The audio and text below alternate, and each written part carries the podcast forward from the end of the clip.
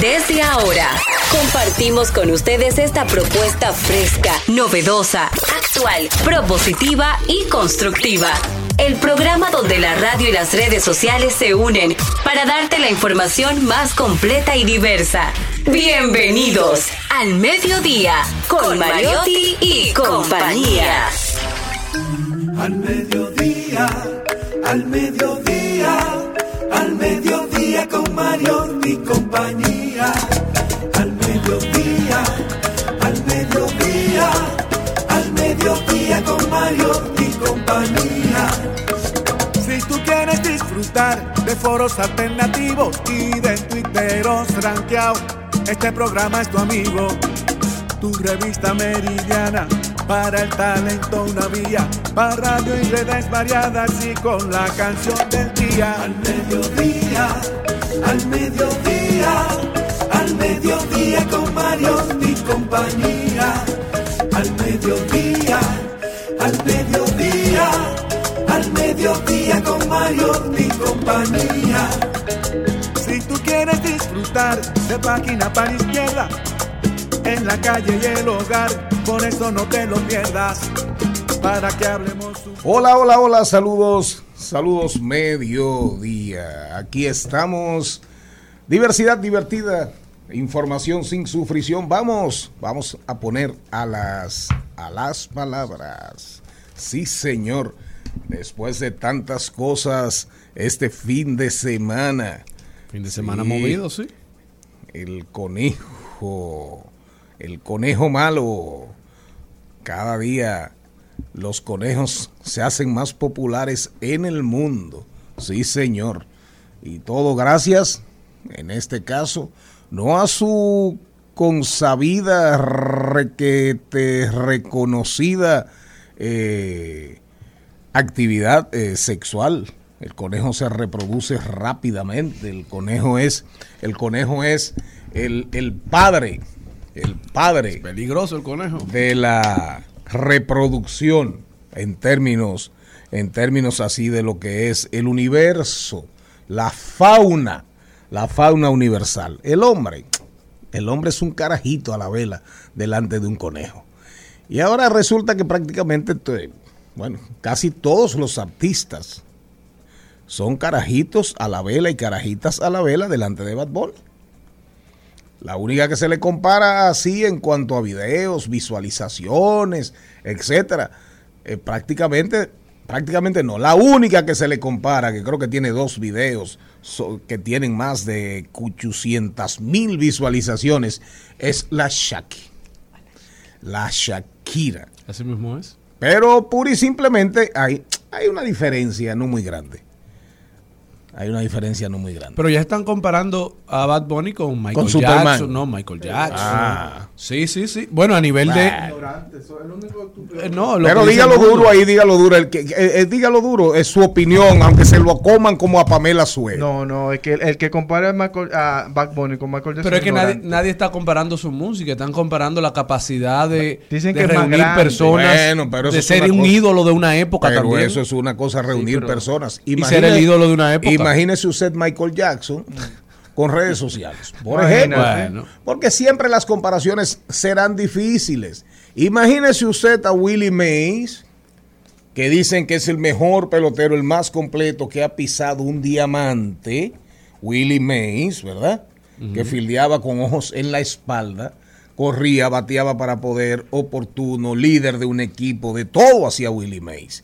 Entonces, Dígame usted, ¿cómo usted Pero yo creo que cada época va dejando sus íconos. Claro, ¿cómo se lo compara con la época de los esteroides? Pero antes de saludar a Jenny Aquino, porque de una vez se me mete en Guerrero y aleluya, y arranca con un con un fuin fuan y le mete una adrenalina a este programa que hoy va a ser un programa muy divertido, muy para un lunes de resaca. Pero fíjense ustedes, fíjense ustedes, oigan bien, fíjense ustedes. Shakira, oigan bien, oigan. Shakira habla seis idiomas. Así es. Shakira es una mujer ultra formada. Yo le digo a Lía, la hija mía, que va para su tercera maestría ahora y quiere cantar. Lía Mariotti es la que canta con manera, abogada, sí, va para su tercera maestría. Lía Mariotti canta con manera. ¿Es manera o manera? ¿Es manera? Manera. Manera con doble R. Manera. Lía Mariotti canta con manera la canción Bonita. Ella es la parte, la parte femenina. Yo digo, bueno, tú puedes ser Shakira. Pero aunque uno no puede dirigir el paso de los hijos, uno solamente, digamos, no trata, nada más paga maestría y trata, paga maestría. Trata de formarlos. Al final ella escogerá. Pero yo digo, pero por lo menos, si te vas por un lado, vete como un chingo por el lado de Shakira, aunque hagas colaboraciones con artistas, eh, con artistas. Ahora, ¿usted se, usted se imagina a, a Shakira haciendo una colaboración con Toquillo? Ay, mi madre. No, eso no puede permitir. Usted, usted, Gaby, que es una estrella de la música. No creo, no creo. ¿Eh? No creo, no, no va en su misma línea musical. Porque tú sabes que los artistas siempre evolucionan y, y usan las personas que están sonando más en el momento, pero todo tiene un límite igualmente. Ok, perfecto. Salude ahora, que va a hablar del polio segurito. Muy buenas tardes.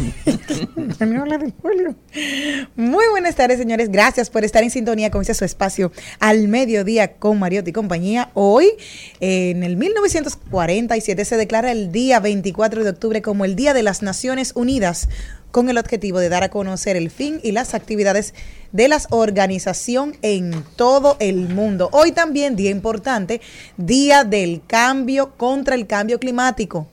Día Internacional, nosotros que somos promotores y que aquí tenemos un espacio que se llama Clave A, precisamente para hablar de esos espacios. Y hoy es el Día Mundial del Polio, sí, no podíamos dejar de decirlo porque en los últimos años, en los últimos dos años, se han visto incrementados los casos de polio, que es algo que prácticamente había desaparecido y esto ha llamado a preocupación. Así que se puede prevenir, hay vacunas, así que a vacunarse. Pero el caso Las Américas tenía años, cerca de 30 años que no había polio, no apareció un caso de poliomielitis. Apareció uno en los Estados Unidos, en Nueva York, precisamente, pero oigan bien, precisamente en un individuo no vacunado. Nunca se había vacunado contra la polio. Y ahí está el primer caso, creo que en 25, 30 años en América, en, en las Américas, es decir, Alaska, Canadá, Estados Unidos, México, Centroamérica, el Caribe y Suramérica. No había aparecido un caso en 30 años, pero ya están apareciendo, han aparecido casos en muchos, en muchos lugares del mundo y la Organización Mundial de la Salud ha hecho las advertencias de lugar. Igual también la Oficina Panamericana de Salud, la que tiene que ver con nosotros. ¿Qué tenemos? Bueno, yo feliz y agradecido de estar aquí una vez más. Ya cumplimos nuestro segundo aniversario, ya vamos caminando hacia el tercero. Y nada, aquí trayendo contenido de lunes, luego de un conciertazo del Conejo Malo, eh, Bad Bunny. ¿Usted fue? Claro. ¿Seguro? Segurísimo. ¿Y dónde estaba sentado? En las gradas arriba. ¿En las gradas? ¿En la este o en la oeste? En la oeste con Jenny Aquino. ¿Y qué bebió? VIP. Coca-Cola como... ¿Qué bebió? Gabriel. Bueno, yo me tomé realmente un brugalcito. ¿Y, y este cuánto, ¿y cuánto pagó? Me lo brindaron.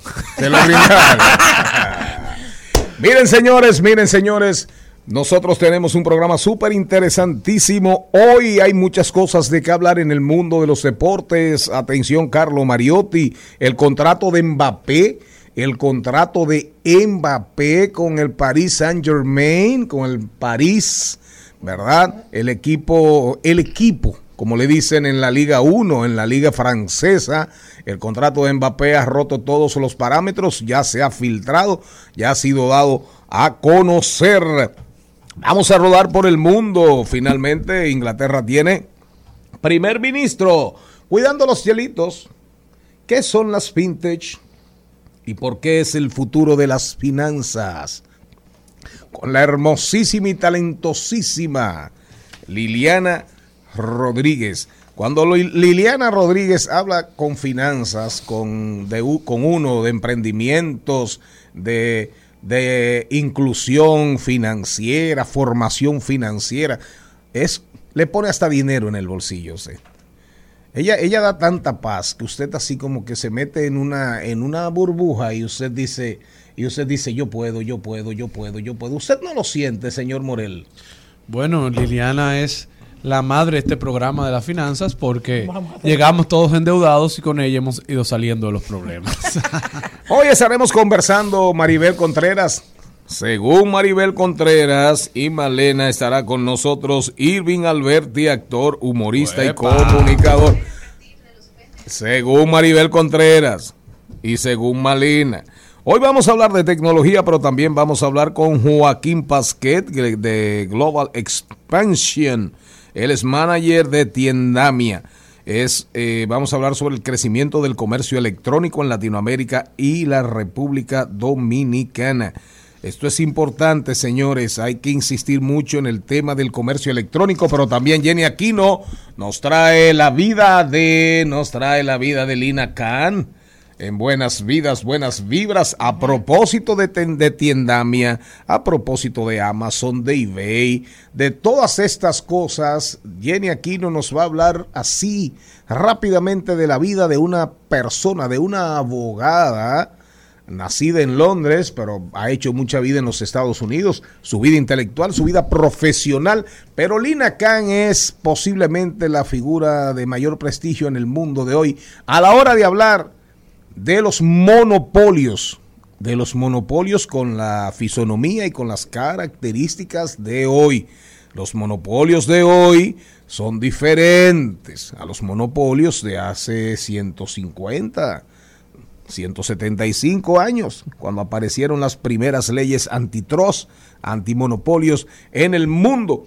Por eso, Lina Khan con Jenny Aquino, un programa que al final y desde el principio refleja lo que decimos en nuestro eslogan, a pesar de Charles Mariotti III y de Cristian Morel. Diversidad divertida, información sin sufrición. Al mediodía, al mediodía, al mediodía con Mario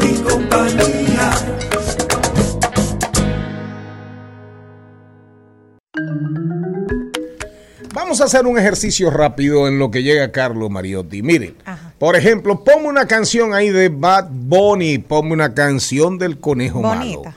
Eh, ¿Cuál? Que levante la mano para el que no fornique.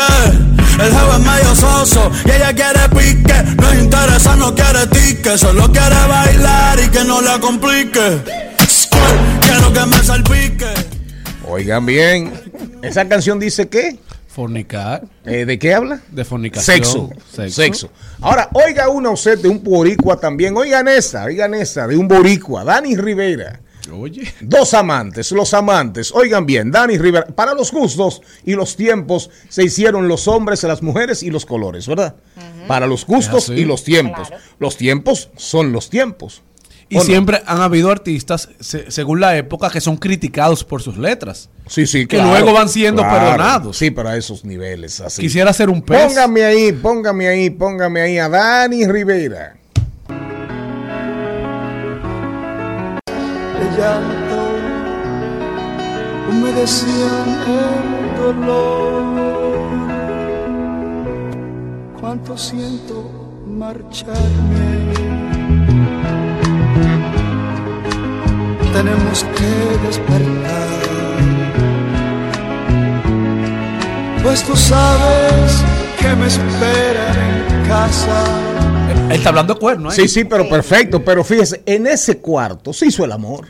Y se pegó cuerno. En ese cuarto se temía despertar y que le cogiera el sueño.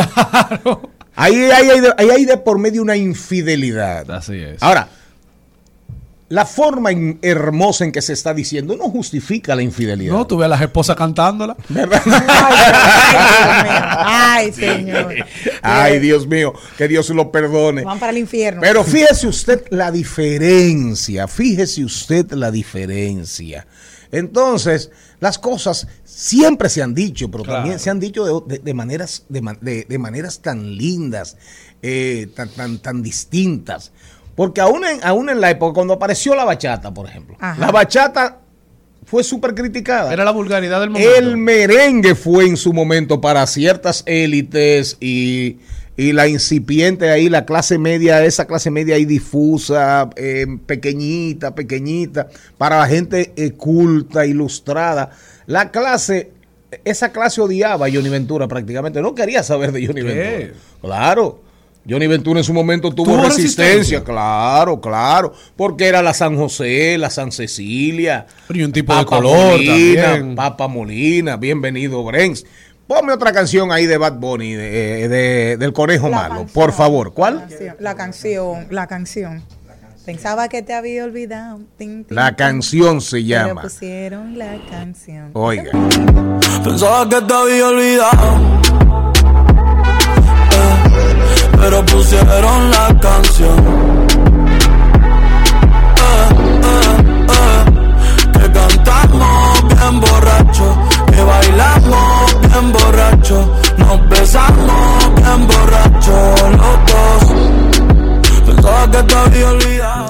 Ustedes se están oyendo. Ahí se habla de olvido. Pensaba, Bad Bunny tiene canciones más o menos, más o menos, eh, más o menos.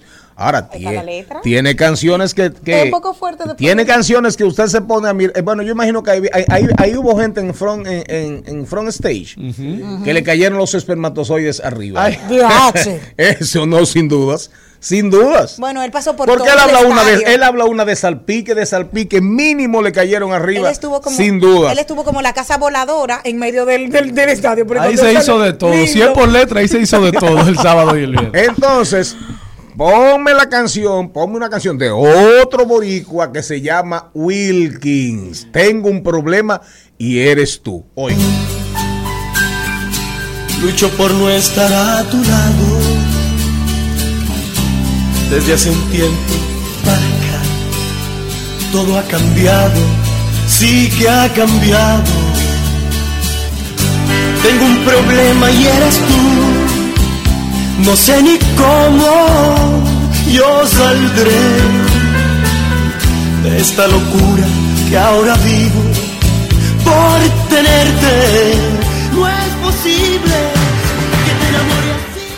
Oigan bien, usted oyó esa canción. Tengo un problema y eres tú. Qué lindo. Hermosísimo, ¿verdad? Sí. Ahora, Sublime. oigan otra, oigan otra. Ajá. Oigan otra.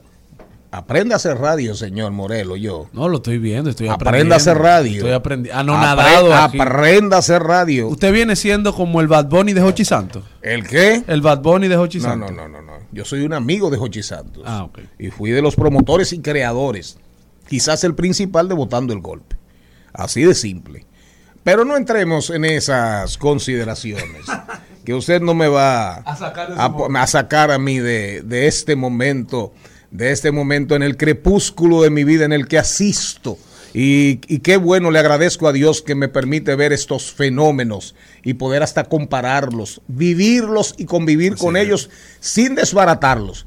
Porque al final, a lo mejor, consume a lo mejor, música. a lo mejor admito y tengo que admitir que son signos de los tiempos y que culpa de los tiempos son y no de España.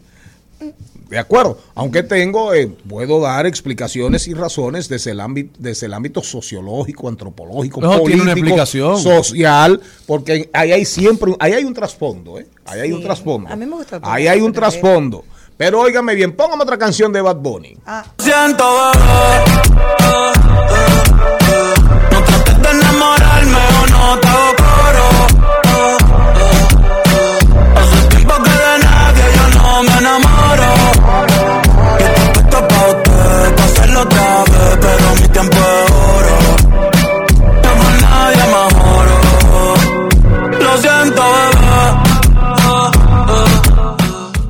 bebé. Fíjense ustedes, Bad Bunny tiene canciones, reitero, que son más o Decente. menos Decente. decentes. Decente. A las otras son indecentes. sí, Con- claro. Bueno, Hay tiene- indecentes. claro. algunas tienen un doble mensaje que hay que analizar. Bueno, y otras no- Y otras son muy claras. Y otras son Demasiado a la franca. claras. Ahora, en su última versión, digamos, porque dice Jenny que le quedó muy claro que Bad Bunny Y estamos comentando sobre esto porque no hay de otra. Y yo fui. Porque No esa- podemos ir contra el esa- mundo. Esa es la comidilla de la ciudad. Claro. Los chismes, quienes fueron solamente para enseñarse. Ay, yo estoy aquí. Sin que se, se, se supiera en una sola canción de Bad Bunny. Había gente ahí. La que se andaba. Porque cuando una gente va a un sitio, usted ve que canta. Claro. Andaba Y se le- estimula y coge gusto cantando las canciones. Y usted- brinca. y si, y si te graban, usted te está cantando. Ahí había gente gozando más que el carajo que nunca abrió la boca. Nu- nunca abrió la boca. Sí, es verdad. Ah. Ahora, eh, ahora, es, es así. No quise, no quisimos como programa sa- salirnos de ahí, ¿verdad? Porque estamos haciendo un ejercicio hasta interesante para nuestra audiencia, este programa que se caracteriza por eso, por hacer eh, contenidos diferentes, interesantes. Ponme ahí la canción. Ah, no, que él dijo que Yo- que a, mí me quedó, a mí me quedó claro tres Que cosas. era un en el hombre que le concierto. agradecía la Él vida y a agradecía quienes lo muchísimo. Y apoyaron. le dijeron gracias, Dominicana. Ustedes han estado conmigo desde el primer momento por cantar mis canciones. Yo quiero que en momentos felices estén, que pongan mis canciones en momentos tristes también. Y que en momentos que no pasa nada. Estén ahí, dice, quiero que canten conmigo si se saben esta canción. Y si no se la saben, pues gócenla. Eso fue él, o sea, sí, agradeció. Y para usted, Para mí, es- tres cosas. cree en Dios. Cree en Dios fervientemente porque en cada momento iba mencionando a Dios. Él fue muy herido, muy herido. Un niño a nivel, a nivel a nivel emocional. personal, cuando a joven, nivel emocional, cuando no, y joven. del amor. Ay, del amor. Le ha dado duro porque él siempre desea lo mejor para la otra persona, pero él siempre habla con ese mensaje de desconfío totalmente. O sea, no, es- no cree en las mujeres. no. Ni en los hombres tampoco. Bueno, esa parte no Él lo anda dijo. chuleando a todo el mundo. Pero, eso lo dijo él. No, Pero él. oigan esta canción para irnos con el segmento, ahí lo dijo que precisamente es todo, todo, todo gira alrededor del conejo malo. Claro. Oigan esta, oigan esta canción de Ignita Nazario, que fue de las Emblemáticas. de las primeras que así, de las primeras mujeres que se atrevió a cantar al acto, a, Explícitamente, al- que quería. hacer el amor, hacer el amor. Pero oiga usted la diferencia, oiga la diferencia. Claro, reitero, para los gustos, las canciones. y al final es lo mismo que se Para hace. los gustos, los colores. Ponme a Ignita Nazario ahí.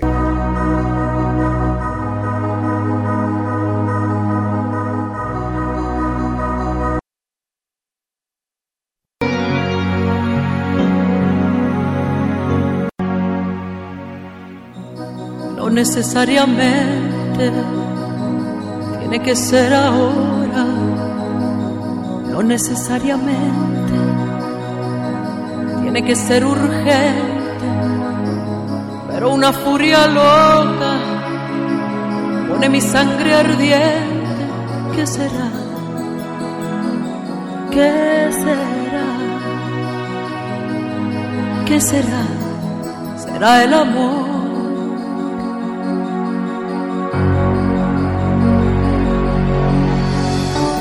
No necesariamente tiene que ser a prisa. Oigan qué canción más hermosa, pero ya está bueno de Bad Bunny, ya está bueno de Bad Bunny. Vámonos con Ahí lo dijo, vámonos con Ahí lo dijo y después del cambio de las 12 y 30, venimos con los deportes. En al mediodía, ¡Ay! Lo dijo. ¡Ay! Lo dijo. ¡Ay! Lo dijo. ¡Ay! Lo dijo. ¡Ay! Lo dijo. ¡Ay! ¿Quién habrá dicho algo que merezca la pena repetirse? Yo sé, el doctor Farola. Les voy a hacer una historia que ha pasado este fin de semana. Eh, Pamela Suet subió a través de sus redes sociales una una ah, subió a través de sus redes sociales una, una cantando la canción de Bad Bunny muy emocionada, pero hubo un momento en que salió Toquilla, claro, en medio del concierto. Tengo que decirles que Toquilla solamente cantó Titi, una parte de Titi y se fue. La gente la aclamó tanto que Bad Bunny fue y la buscó. Ella cantó tal vez 30 segundos y se fue.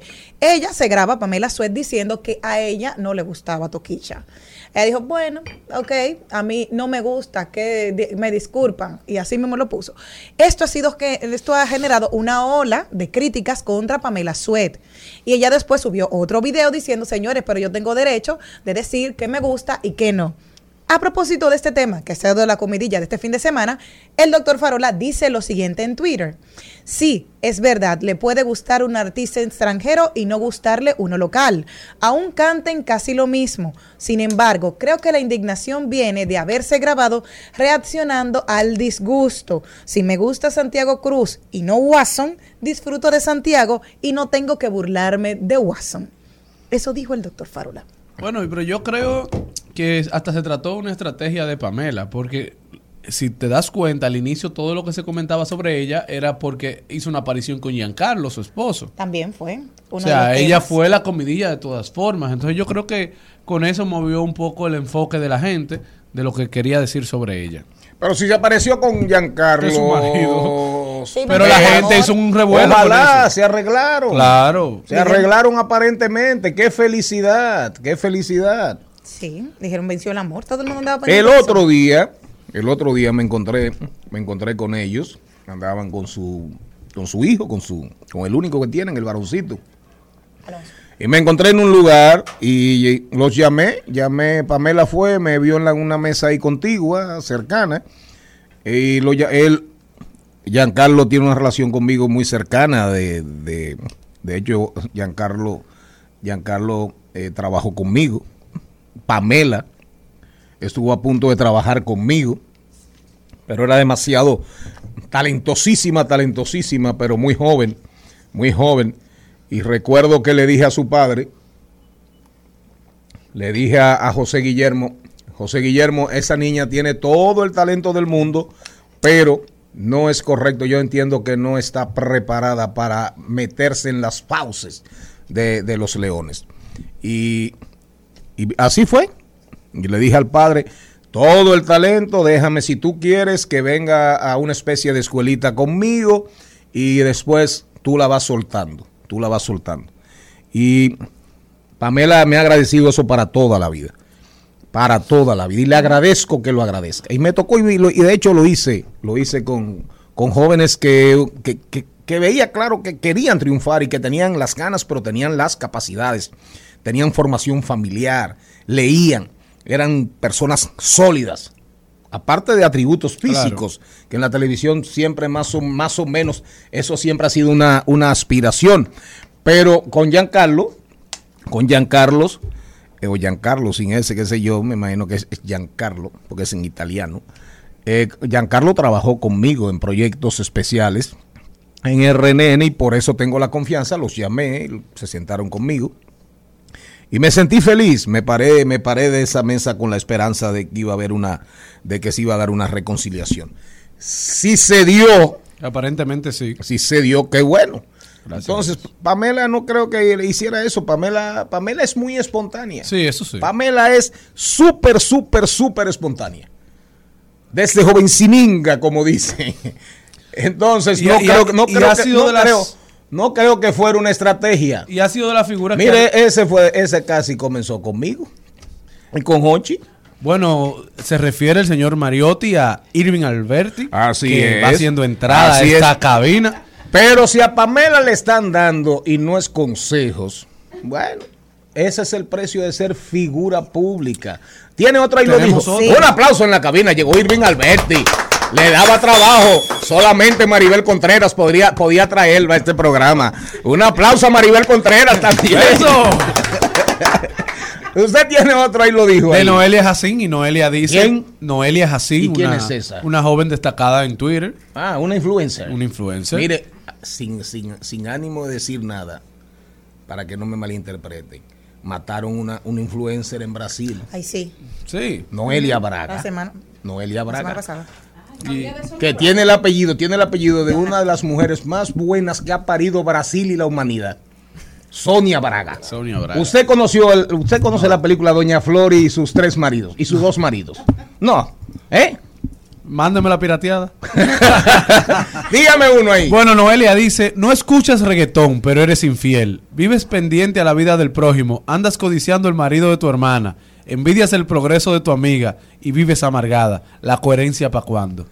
¿Y, y quién? Y, Yo y- no sé a quién ella le estaba diciendo eso. Pero es- ella fue al concierto Sí, de Bad Bunny. Era por eso, porque hay gente Claro. que empieza a criticar todo lo que es reggaetón por el mensaje que lleva. Dice, ok, perfecto, tú me vas a criticar la música, sin embargo, tú no vives acorde con valores que realmente tienes que tener. Pero ¿quién es ella? Una influencer, bueno, ella no, es una muchacha que escribe en Twitter. Ah, eh, eh, eh, Y es, lo eh, pusimos. una, una dunia. A mí me gustó, sí. Exactamente. Una dunia. Y Farola, que fue lo que dijo para irnos, que ya Irving Alberti está aquí, viene Irving Alberti con nosotros Ah. a siete preguntas y un chin, chin, chin, chin. Él, él dijo El lo famoso siguiente. chin, chin, chin. Sí, es verdad. Le puede gustar un artista extranjero y no gustarle uno local. Aún canten casi lo mismo. Sin embargo, creo que la indignación viene de haberse grabado reaccionando Acabó con Pamela, al fue. disgusto. Sí. Si me gusta Santiago Cruz y no Watson, disfruto de Santiago y no tengo que ¿Y quién- burlarme de y Watson. quién es Santiago Cruz? Un cantante artista, colombiano. un cantautor. Colombiano. Eh, Sí. Cántamelo ahí, cántamelo. Y si te abrazas en la cama, no me sé la letra por ahí. esa- Y si te quedas, ¿qué? Ajá. Pamela sigue siendo quien eres. Próxima que estrella del canto que no nacional guste. venezolano. Ahí, Gaby, lo escucharon. Al mediodía, con Mariotti, con Mariotti y compañía. Seguimos, seguimos, seguimos con Al Mediodía, con Mariotti y compañía. Si te quedas esta noche y si me abrazas en la cama y si encaramos por fin tantas ganas de ser los testigos de nuestras mañanas, yo por mi parte estoy dispuesto a desnudarte el pensamiento, a ser colono de cada rincón, ser tu roca y Ah, ese es Santiago Cruz, pero yo lo tengo aquí a la derecha. yo lo tengo a la derecha. Acuérdate que apellido Alberto. Oigan, sí. Irving Alberti en breve, pero primero, oigan bien, primero, recuérdense, recuerden que hablamos de, oigan bien, la señorita Khan, Lina Khan. A propósito de las plataformas, del predominio del mundo digital, de los monopolios digitales, de las grandes empresas tecnológicas, vamos a tener ahora un segmentico breve para después entrar con Irving Alberti. Ponme ahí el bumper de Buenas Vidas, Buenas Vibras. Buenas vibras, vidas que hicieron caminos. Personajes, Que en todo ser humano hay grandeza, que en todo ser humano hay potencial. hombres y mujeres cuya estrella brilla sobre nosotros. bibliotecas. Es exactamente como he conocido África, a través de los libros. Buenos ejemplos, buenas vidas. Hoy vamos a conocer la vida de una académica llamada Lina M. Khan. Es una académica jurídica estadounidense y presidenta de la Comisión Federal de Comercio. Mientras estudiaba en la Escuela de Derecho de Yale, se hizo conocida por su trabajo en Derecho Antimonopolio y de la competencia en los Estados Unidos. Fue nombrada por el presidente Joe Biden en la comisión de marzo del 2001 y ha trabajado desde junio del 2021. También es profesora asociada de Derecho de la Facultad de Columbia. Esta joven ha trabajado en servicio para el gobierno, como acabo de mencionar también, y ha recibido varios premios y reconocimiento por su trabajo. La paradoja antimonopólica de Amazon Khan ganó el premio de redacción antimonopolio. También en el 2018, Político describió a Khan como un líder de una nueva escuela del pensamiento antimonopólico como parte de su lista de políticos 50 pensadores e influyentes. También ella es Beca Khan, que se ha hecho para que ha traído la atención pública del mundo porque ha sido precisamente para los jóvenes que se quieran eh, integrar en esta parte de- del trabajo del derecho. ¿Qué pasa? Que esta joven solamente tiene 33 años. Por eso Así es, ha transformado el mundo. Nació un 3 de marzo de 1989 Reino Unido. y ya ha dejado su huella. Sí, aunque nació en Reino Unido, es Pero británica y estadounidense. Lina Khan es de origen pakistaní y la traemos hoy, la traemos hoy, fíjense ustedes, porque ella estudia, ella trabaja con la Universidad de Yale. El De Colombia. El inglés, el inglés suyo eh, parece que se le olvidó. eh. No. Eh, repítalo, usted dijo Yale. Yale, No. Yale es un llavero. No. Digo, un candado. De Universidad de. Yale. Ah, ah, de Yale. Ahora Exacto. sí, ahora Williams sí. College también. Ah, sí, Universidad claro. de Oxford Ahora sí. también. Ahora Ajá. sí, no, no, My pero por mother si is the, acaso. the best. ¿Cómo Ajá. fue? My mother is the best. Ok. Ah, yo. oh, oh, ajá. Entonces, bueno, miren, lo importante, lo importante, atención abogados, atención la, esa parte, esa audiencia que nos escucha, jurídica. que busca nuestros contenidos precisamente por su diversidad y a la vez diversión. Oigan, esta muchacha escribió un artículo, hizo y se fajó a analizar el fenómeno Amazon. El fenómeno Amazon. Y lo desnudó de la A a la Z. Entonces, cuando Amazon comenzó a adquirir empresas, a diversificarse, ella fue la primera que comenzó a buscarle la vuelta y a decir, no importa. Al final, Amazon es suplidor y cliente a la vez. Claro. Y eso es imposible porque juega con sus precios, juega con sus costos, juega con la cadena logística, juega, juega con todo. Entonces comenzó a hacer, de hecho ella, ella desnuda a Amazon frente al mundo, a besos, a besos. ¿De acuerdo? Entonces hace una anatomía completa de ese emporio multi, multi, multi, multibillonario y por eso se ha convertido prácticamente, eh, digamos, en la luz, en la principal figura en todo el tema antimonopólico, porque los monopolios de hoy son diferentes, Y son muy diferentes silentes. a los monopolios de hace 30, 35 años. Hay que decir algo. que- Entonces, para los abogados, abogadas, para los economistas que escuchan este programa, ahí está. Apréndanse, lean, busquen los artículos de Lina Khan.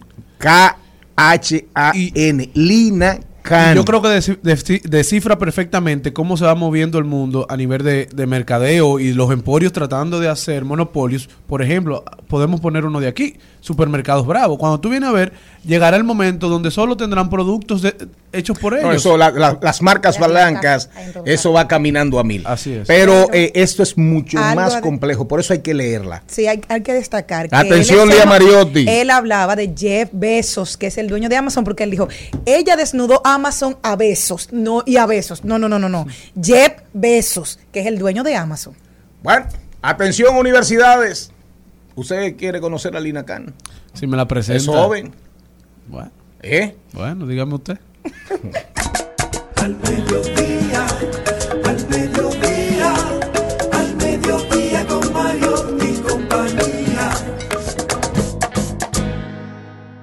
Las siete preguntas y un chin. En, en Al Mediodía con Mariotti, con Mariotti y compañía. Y ahora, siete preguntas y un chin. Bueno, señores, hoy tenemos aquí con nosotros, ya lo anunció don productor, yo lo venía oyendo, cogí mi pique, pero suerte a Dios que Irving y yo nos juntamos subiendo y lo agarramos bajando aquí. bueno, señores, con nosotros Irving Alberti, la verdad es que es un, un artista, un profesional, un hombre que ha hecho de la disciplina un arte, ha hecho de, de su talento un, un negocio, pero sobre todo hecho de dignidad, hecho de, de entereza, siempre focalizado y siempre participando de los proyectos que, que son más eh, interesantes y que son también proyectos de calidad. En todo lo que se está discutiendo, porque aquí am, se hace mucha, mucha bulla con lo que supuestamente está mal, pero no se hace la bulla que hay que hacer cuando alguien lo hace bien. Irving Alberti lo ha hecho bien. Un aplauso a Irving Alberti. gracias. Mire, mire, mire, mire, Mire, no, Buena no, presentación. Mire, mire, mire, mire, mire. ¿Cómo fue? Una señora tan, una señorita con tanta formación de educa formal y tan pite, pite, pite. Mire. mire, mire, por Dios. Ah, esa es la, Mariotti, esa es la manifestación de los De tiempos. amor. Cuando- Eh, esa es la manifestación de, de los amor. tiempos, de lo que venimos hablando. Porque cuando yo empecé a decir así, para intentar pitar, me partieron la boca. Ay. Eh, ese- eh, Y me dijeron que esa niñas no- inversión que me hizo el que señor no Aquino la, y la maestra en la- allá en, en Monte Plata. Se perdió. Irving, bienvenido. Gracias, gracias a ustedes por recibirme aquí. Para mí es un tremendo privilegio. Muy, muy grande. Vamos a empezar por la última pregunta, que es la primera. Ajá. En este punto, y si, y si miras eh, para atrás, ¿cómo evalúas lo que ha sido tu carrera, tu, tu trayectoria, lo que has vivido? Yo me siento súper feliz por poder mantenerme en los medios sin hacer cambios de mi esencia frente a todo lo que está pasando.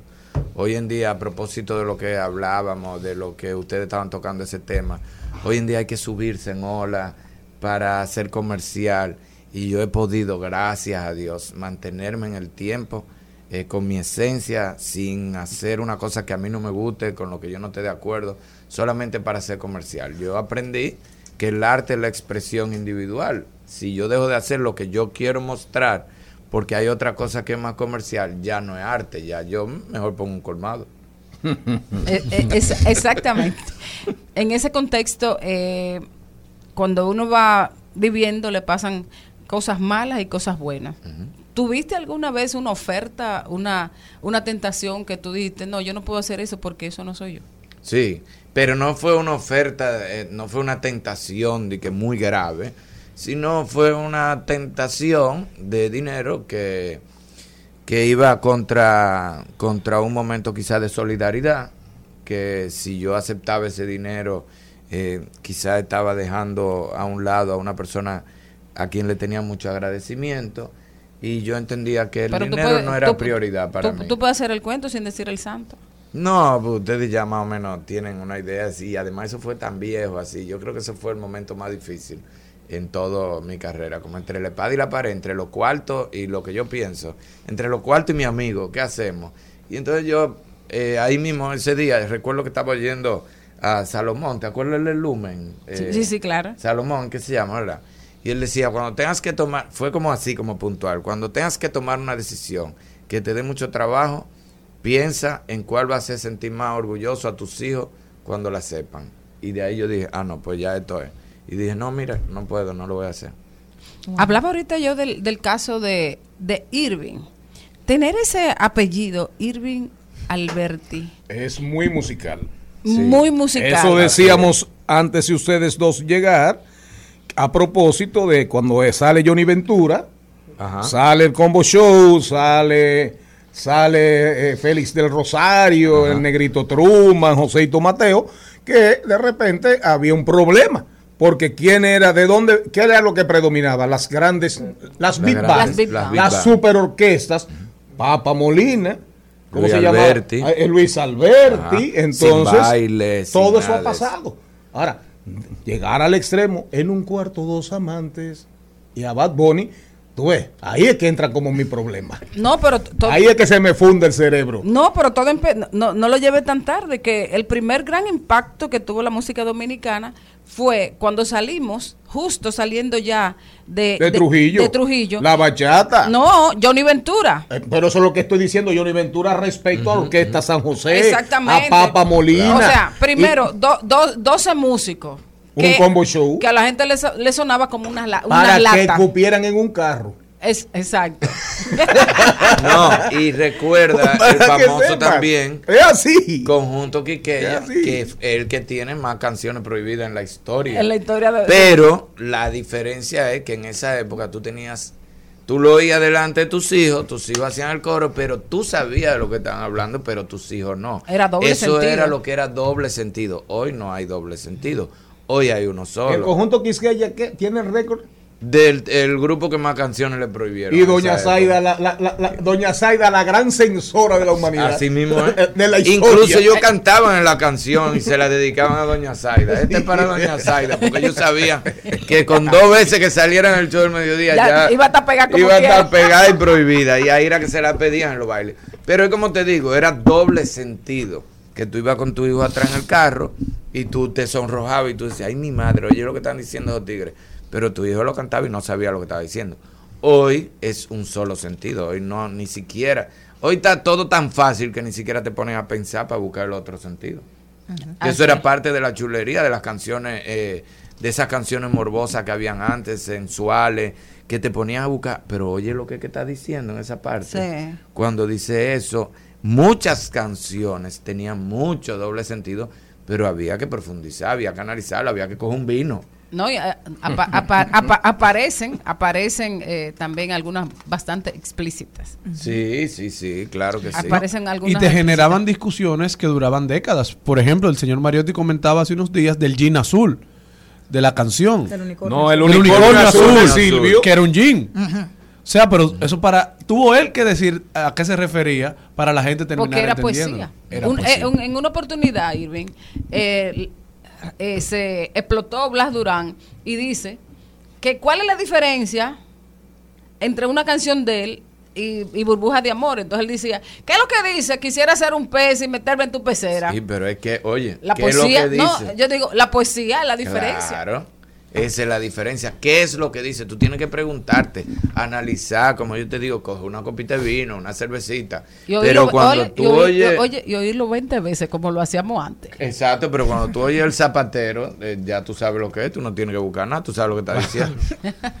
Cristian, Irving, Pregunta. Irving, como bien decía Maribel, te has mantenido muy apegado a lo que crees, no te has eh, convertido en un producto que se va moviendo según el tiempo y el momento, y has decidido hacer lo que te gusta, lo que decidiste, comunicar y entretener eh, sanamente. Me imagino que eso ha- has pagado el precio de eso. Y mi pregunta va más enfocada porque en algún momento fuiste muy duro y criticaste el tema, todo lo que había pasado con la diva. Sí. Eh, al asumir una función pública, le dijiste, vete de ahí, tú no cabes ahí, el cambio fue una Sí. mentira. Entonces, ¿no sentiste temor de la repercusión que podía, podía tener eso? Ni, ni siquiera- no la había vivido, porque como yo no soy una persona que acostumbra a hacerse viral, yo no había vivido lo que era eso. Y entonces ya tú sabes, yo duré una semana y yo decía, pero ¿y el Pachá no va a decir nada? Yo voy a, yo voy a seguir el mes entero en esto y nadie va a hacer nada, nadie, no va a pasar nada. Señores, ya, tumben eso. Y la gente un volvió- todo- consejito yo abría los periódicos, señores, yo veía gente que yo decía, ¿qué hace Julito así mencionando mi nombre? ¿Qué hace ese tigre con un periódico? Irving Alberti dijo que... Y yo decía, ya suélteme. Yo no estaba acostumbrado, pero en ningún momento me arrepiento. ¿Nunca pensaste que eso iba a tener la repercusión que, tuvo? Eh, no, yo no pensé que iba a tener... Sí, sabe, me imaginé que iba a llegar donde ella, pero Milagro yo somos Hermano. hermanos full, full, full. Lo dije en defensa de ella, lo sigo creyendo, lo sigo pensando, que no buscan ahí, pero, eh, pero nunca pensé que iba a llegar a eso, hacerse viral. Y yo no sabía lo que era hacerse viral, porque siempre le he huido a eso. O sea, yo vengo de una época donde tú salías en el periódico por trabajo. Así Hoy en día tú ves gente que tú dices, ¿Qué? está bien, está saliendo en los periódicos los- o todos los días, pero que lo que hace, canta, baila, actúa, ¿qué hace? A propósito de eso, te digo que me generó respeto hacia ti que hicieras eso, porque la posición que ostentaba la diva era una posición que para quien trabaja en los medios es una posición que puede ser de mucho beneficio. Atacarla de manera frontal o atacar lo que estaba pasando en ese momento te da un valor agregado que mucha gente no conocía. Me lo da más ahora. En ese momento mucha gente me atacó, pero ahora la gente dice, ah, pero tú tenías razón. Hay algo que se llama coherencia. Nosotros. Eh, coja ánimo, por favor. No. Eh, comience otra vez. Pero le- Hay algo que se llama coherencia. Exacto. Pero yo, usted cuando yo quiero Sí. ser sutil y tranquila, de cuando quiero ser sutil y tranquila, entonces me dicen que no. Hay algo que se llama coherencia. Ajá. Y es eh, tú vivir según lo que entiendes y con los valores que vas profesando y creyendo en ese, en ese sentido. ¿Qué pasa contigo? Que has tenido esa coherencia, tanto en los medios de comunicación, en tu proyecto, cuando estabas en la pandemia, que también te reunías con amigos virtualmente hacia el Zoom, ajá. que, que ha estado en obras de arte, que en obras de artes también, porque sí, claro, en todo lo que es tu trabajo y toda tu trayectoria. Y en el caso de Chévere saber que es tu hijo, que abrazaste es. desde un principio y que has dicho, ok, queremos tener algo divertido, entretenido, pero sobre todo cultural. ¿Cuál es el mayor reto que tienen ustedes de reinventarse? Porque han pasado 11 años con dos juegos que es chévere saber de mesa y también con un programa exitoso y con un equipo maravilloso. El mayor reto es ese, la cantidad de gente que se te acerca, que ustedes son popping, que ustedes son elitistas, porque no ponen a, a tal gente, porque no, no es por, por una clase Porque social. no invitan que a, a- a- a- no a es los artistas urbanos. No es por una clase social que no se ponen, es porque no vamos a durar tres horas editando porque están respondiendo disparate. Entonces el programa tiene varias atracciones, tiene la chercha de nosotros, pero la gente no le gusta que los invitados vayan a, a que tú pongas un programa donde los invitados lo que va- mejor hacemos algo deportivo. Entonces es un programa de cultura general. No es un asunto de que uno es pop y de que uno es elitista, porque han ido liceos, han ido personas de clase muy baja, pero se supone que el programa tú debes tener cierta cultura general para exponerte. Entonces nosotros no hacemos nada por buscar rating, llevarse gente que tengamos que durar A pasar tres, vergüenza a la tres gente. No, horas no. editando para que no, sa- o si no, tirarlo al aire para A- que hacerlo pasen vergüenza. vergüenza. ¿Para qué tú vas a exponer una gente respondiendo un disparate? Que entonces Allá te se ha va- protegido mucha gente. Que entonces te van a acabar por eso. Exacto. Por- para que, lo, para que lo entendamos. Ahí lo que llevan es personas para ponerlas a pasar, pasar vergüenza. vergüenza. Olvídate. Claro que sí. Palos y bogas. Y Ajá. palos y no Si no bogas. Seguimos con Irving Alberti. Miren, ya está ahí una de las mujeres más talentosas y hermosas de la República Dominicana. Bueno, Liliana hay- Rodríguez, que viene a hablar hoy qué es vintage y por qué es el y por qué es el futuro de las finanzas. ¿Usted sabe, eso es un gimnasio o qué es Como un gimnasio, señor Mario. No lo invites al programa. Irving.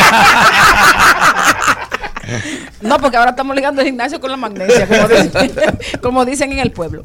Eh, te preguntaba ahorita lo del el apellido Alberti, porque cuando antes de entrar, cuando Mariotti estaba hablando de- del tema de Santiago Cruz, de la canción, te oímos eh, que tú cantas bien. Claro que sí, claro que sí. Pero Eh, Irving con ha los hecho tiempos, muchos Claro, sí, sí. Irving pero, ha hecho pero que, sí, pero que graba Con su los tiempos. Y baila, Irving baila, hace de patilla, hace floreo.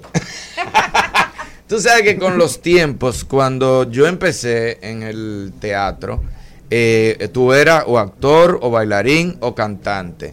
De repente empezaron los productores a visitar Broadway y se dieron cuenta que lo que aquí se hacía con 60 personas, allá lo hacían con 20 porque el actor cuando salía de escena tenía que quedarse al lado del telón para hacer el coro también. Cuando iban a bailar eran los mismos actores, se cambiaban la ropa y salían bailando. Entonces tú, para no salirte del mercado, uno empieza a prepararse, a irse cuidando más, a aprender ciertas técnicas y uno ha tenido que ir también aprendiendo el baile, aprendiendo el canto, el tiempo también, los musicales, los temores, 10 años cantando, aunque sea en humor, te va soltando, te va dando cierta destreza y evidentemente sabiendo cuáles son tus limitaciones. Yo puedo cantar, pero hay musicales... ¿No grabarías le- un disco? Donde yo le digo, no, no, espérate, no me pases de ahí, no, No, no me no haré- de tres discos que al cuarto ya yo estoy ronco, yo no tengo técnica. Ah, exacto. Claro. Esa pregunta la dejamos para el cambio de la una. ¿No? ¿Cómo fue? ¿No grabarías un No disco? grabarías un disco. Irving Alberti. Recuerden que hoy estamos en un programa súper especial. El mundo después, la República Dominicana después de Bad Bunny. Para que sepan. Pero recuerden que hoy vamos a hablar de comercio electrónico. A propósito de Amazon Prime, de Amazon. ¿Cómo es que se llama la de Amazon rápida? De, de, de- que te mandan la cosa que tú compras de Prime. una vez. Amazon Prime. Amazon Prime. Sí. Bueno, hoy vamos a hablar de muchas cosas aquí en Al Mediodía con Mariotti y compañía. Seguimos después de la pausa con Irving Alberti. Seguimos, segui- seguimos con Al Mediodía, con Mariotti y compañía. Las siete preguntas y un chin. En, en Al Mediodía con Mariotti, con Mariotti y compañía. Y ahora, siete preguntas y un chin. Salió la luna en su boca bonita, las horas buscando a tu boquita.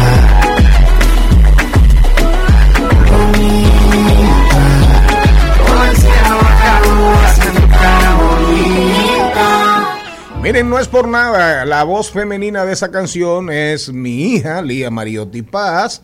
Y si ella decide seguir los caminos, la vida artística y dejar sus maestrías, Que le devuelva todo ese dinero que usted ha No, gastado. no, no, me los devuelva, no. Lo único que le pido es que en todo caso se parezca a shakira. A Shakira. Ah, bueno. Políglota, políglota, políglota. Una mujer súper bien formada, bien educada, profesional. Además, también es que profesional de la danza Que aprovechó la pandemia hasta para estudiar, pero es un deseo como padre. Al Pero sí, final, pero si va- ella quiere. Va por buen camino porque ese ese featuring, como le dicen ahora, está con Manerra. O sea, que Sí, no sí. se fue para otra cosa que donde uno está agarrando a los muchachos. Espérate, no te vayas tan para allá. Maribel quiere, Maribel quiere meterle en el mundo artístico, pero le ha, bu- le ha buscado unos productores que no quieren trabajar. Irving Alberti con nosotros. Saludos a Pavel y a Nico. Un aplauso otra vez a Irving Alberti. Gracias, gracias. Caramba. Bueno, el, e- es el momento de que Irving nos cuente de su nuevo proyecto que está por ahí. Eh, Me caso Me con tu... caso con tu ex. Me caso con tu ex. eh, esta obra que escribí, mis compañeros me dieron ese privilegio de, de hacerla conmigo, de dirigirla a Manuel Chapuzó. La hicimos en el 2019. eh, un, empezamos en Chao, después hicimos otra temporada en 360, fue un escándalo. Y la pandemia, pues, no, nos Paró. paró poder re- reponer. Teníamos, cada vez que nos juntábamos, vamos a reponer la obra, vamos a hacerla de nuevo. Y ahora definitivamente pues encontramos la fecha en el Palacio de Bellas Artes 18, 19 y 20 de noviembre para hacerme caso con tu ex de nuevo, donde la gente va a reírse, pero al mismo tiempo va a recibir, lo van a sacudir, puede dar su gritadita, lleve su pañuelito. No es que lleve una toalla, pero lleve su pañuelito. No, pero hay gente sensible. Sí, hay gente, yo mismo a veces en el escenario, nosotros mismos a veces, tú miras y hay un día que llora Memo, un día llora Pepe, el otro día Kenny. O sea, nosotros nos vamos como Turnando. como turnando a ver quién, es que- quién, fue que vino sensible hoy que va a gritar. Irving, eh, importante. Hay una pregunta que se le hace a, a los triunfadores, a las personas que tienen cosas que contar o cosas que enseñar, ya sea desde sus grandes éxitos y sus pequeños fracasos, o viceversa. Pero yo voy a hacer la pregunta inversa. Siempre la gente dice, ¿qué tú recomiendas bueno para los que vienen detrás? No. Dile a la juventud, a los que como tú alguna vez están haciendo pinitos ahora, están abriendo trochas, ¿qué no deben hacer? ¿Qué no deben hacer? Si quieres, coge, cógete unos segundos. ¿Qué no debes hacer? Bueno, eh, mi discurso es siempre eh, romper lo, lo que tú quieres, romper al final, es romper cosas que no van contigo, que no van con tu dignidad, que no van con tu esencia, que no van con tu crianza, porque cuando no vas a llegar, no vas a llegar y es muy triste el haberlo roto todo y como quiera no llegar. Y si vas a llegar y tienes talento también y lo vas a lograr, es muy difícil eh, pararte al lado de otra gente que muchas veces con menos talento que tú no necesitó romper esos esquemas de, de tu crianza, de tu educación y tu esencia. No se rompan nunca ustedes por el espectáculo, porque el arte y el espectáculo, cuando decide no seguir contigo y te dice, mira Irving, no te queremos más, hay que- vamos a buscar un sustituto, ya tú no vas más. Es muy duro que yo lo que me lleve sea todo lo que perdí de mí para lograr algunas cosas. Excelente consejo, un aplauso. Irving, otra pregunta. Don productor y don conductor pregunta. Atención, oiga. Vamos a ver. Seguridad económica. Comenzaste, saliste a los reflectores, así eh, cuando, eh, con votando el golpe. Sí, así es. Cuando yo salía prácticamente, tú entrabas. Así es. Eh, cuando yo decidí ya recorrer los caminos tortuosos de la política, señor Morel. Cometer errores, cuando decidió cometer ese error. Sí, y tenía que quedarme con unas acciones. Dije, ahora me hago yo la pregunta, ¿qué usted no haría? No lo que, ¿qué, qué usted te recomienda, sino Exacto. diga lo que usted no haría otra vez. Un abrazo a mi amigo y hermano Jochi Santos. Irving, seguridad económica. Eres un hombre que no eres un hombre de, de lujos, no se te sienta así eh, enseñando esa vida, esa vida feliz, paradisíaca, el. Shangri-La, el Edén, el Edén sin la manzana y la serpiente, eh, con Eva, con Eva sin traer, sin buscar que Adán peque, ahí todo es paz en ese Edén. Seguridad económica. Bueno. ¿La has logrado? ¿Te sientes, te sientes que mañana puedes decir eh, cambio y fuera y adiós? Siempre, mi idea siempre fue esa. Si mis hijos lograron eh, graduarse de la universidad, ya yo estoy pleno. Lo demás siempre sobra. no tengo, imagínate, donde somos siete en una casa, no hay, no se puede guardar. O sea, no es que di que, di que voy a hacer un año sabático. Yo no puedo hacer ni dos meses un año sabático. Yo no puedo hacer ni dos meses sabático.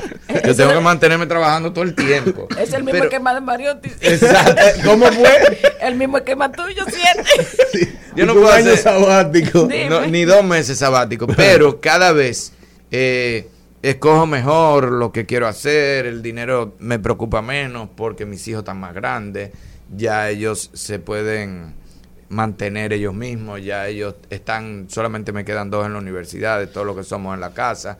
O sea que ya cada vez eso me preocupa menos. Nunca me ha preocupado mucho, pero hoy en día me preocupa menos. Hay algunas cosas que sí disfruto y para eso se necesita dinero. Me gusta viajar, no me gustan los grandes relojes de marca ni nada de eso, pero sí me gusta viajar y tener un, un buen carro que me deje en la marquesina por lo menos, no en el medio de la calle. Líos de familia. Una propuesta diferente para la plataforma pantalla. Oh, sí, Lío de Familia fue un escándalo. Nosotros hicimos, vino Pantalla aquí a buscar una productora. Pantalla es un streaming muy latino en Estados Unidos y Puerto Rico, donde sus mayores éxitos son películas dominicanas. Entonces ellos vinieron, ni siquiera fue que un intento que nosotros hicimos, ah, no, ellos vinieron aquí, mira, nosotros necesitamos que ustedes produzcan una serie totalmente dominicana. Y bueno, hoy pantalla pertenece a Univision, o sea que aparte de estar bajo la sombra del streaming de pantalla, estamos bajo Univision. La primera y la, y la segunda temporada ha sido un escándalo. Primera vez en toda la historia. Sabes que Nueva York es como más cercano a Santo Domingo, pero Puerto Rico, aún estando cerquitica, no le dan mucho seguimiento a la televisión de aquí, a menos que sea el área urbana. Pero a la televisión de aquí no le Y primera vez en todo este tiempo que yo voy a Puerto Rico y la gente me reconoce por, por una serie. Eso te quería Penúltima Eso te pregunta, porque ya preguntar. está con nosotros Liliana Rodríguez Vintage. Un hombre que se re- re- renovó y dijo, ok, Eugenio Derbez dijo, voy a ampliar. Eugenio Derbez. voy a ampliar mi horizonte y después de tener más de 50 años arrancó para Hollywood y él dijo, ok, esta es la productora, esto es lo que yo quiero hacer, estos son los proyectos que quiero. Irving Alberti se ve en esa posibilidad de salir del país así mismo por pantalla, porque a mí eso mismo, el éxito que ha tenido internacionalmente, ¿te ves tú haciendo eso, abriendo alas? Sí, claro que sí, claro que sí. Y más como te decía ahora, ya mis hijos tan grandes, ya yo buscar otros destinos, crear algo. Yo estoy en un momento de mi vida donde ya yo estoy haciendo, donde yo quiero hacer, donde yo no me voy a sentar a esperar que me digan, ven a esto, al otro. Ya yo me cansé, por ejemplo, de, de decir que la comedia dominicana es muy buena, pero en la gran mayoría eh, adolece de mensajes que no es como la comedia argentina, que tú comienzas riéndote y de repente te dan un super mensaje y comienzas a llorar. Entonces yo, yo dije, pues déjame hacerlo y déjame no. Entonces yo quiero hacer muchas cosas y si esa cosa que yo tengo que hacer necesariamente en algún momento eh, necesita que yo salga del país, pues lo haré. Excelente. Última pregunta para Irving Alberti. Bueno, pues yo voy a hacer dos en uno. Extraordinaria entrevista aquí en Siete Preguntas y un chin. Dame ponerle un chin de, de, de picante a esto. Claro. ¿Tú crees que Isha seguía 18, contigo? 19 y... Claro. Eh, ¿Qué día? Claro. Pero- 18, pero me 19 y están tumbando 20 la de noviembre en el Palacio de Bellas Artes. Me caso con tu ex, José Guillermo, Kenny Grullón, Pepe Sierra, Javier Grullón y un servidor bajo la dirección de Manuel Chapuzó. Una, escrita humil- una obra escrita humildemente por mí. Isabel, claro que sí. Yo voy a comprar un motor y le digo, ven, súbete ahí, vámonos. ¿Cómo fue? Porque la de ella tan grande también. No son los míos nada más, la de ella tan grandísima también. O sea, Y ya- esa gente tan hecha, ya ella se va conmigo. Ah, sea, claro que sí. ¿Para dónde que vamos? Para donde tú vayas. Vamos arriba. En mi cohete de pava. vamos. En mi cohete de pan. Irving Alberti, muchísimas gracias Irving por estar con nosotros aquí en este programa. Ahora cuando te vayas pon la frecuencia rumba 98.5 para que escuches a Liliana Rodríguez hablar de fintech, el futuro de las finanzas. ¿Con qué se come eso? En breve sabremos.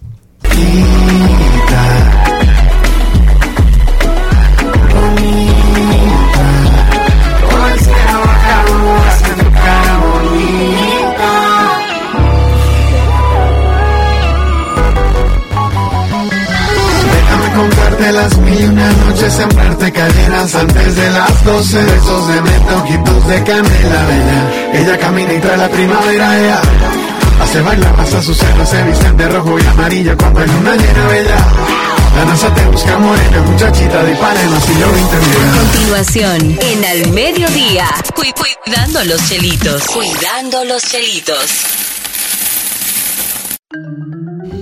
No sé si usted sabe que Inglaterra tiene nuevo primer ministro. Se llama Rishi, eh, eh, Rishi, Rishi o Rishi, Oriachi no es, es Rishi Sunak, ex ministro de Finanzas. Fue exitoso, llevó a Inglaterra con todo el tema de la pandemia por un mundo más o menos que obviamente hoy medio se ha derrumbado, ¿verdad? Bueno. Pues Richie Sunak es el primer ministro de Inglaterra elegido por el Partido Conservador. Conservador Boris Johnson en principio aspiraba, pero de repente dijo, me retiro. Vio que no tenía posibilidades y huyó por la derecha porque los por conservadores...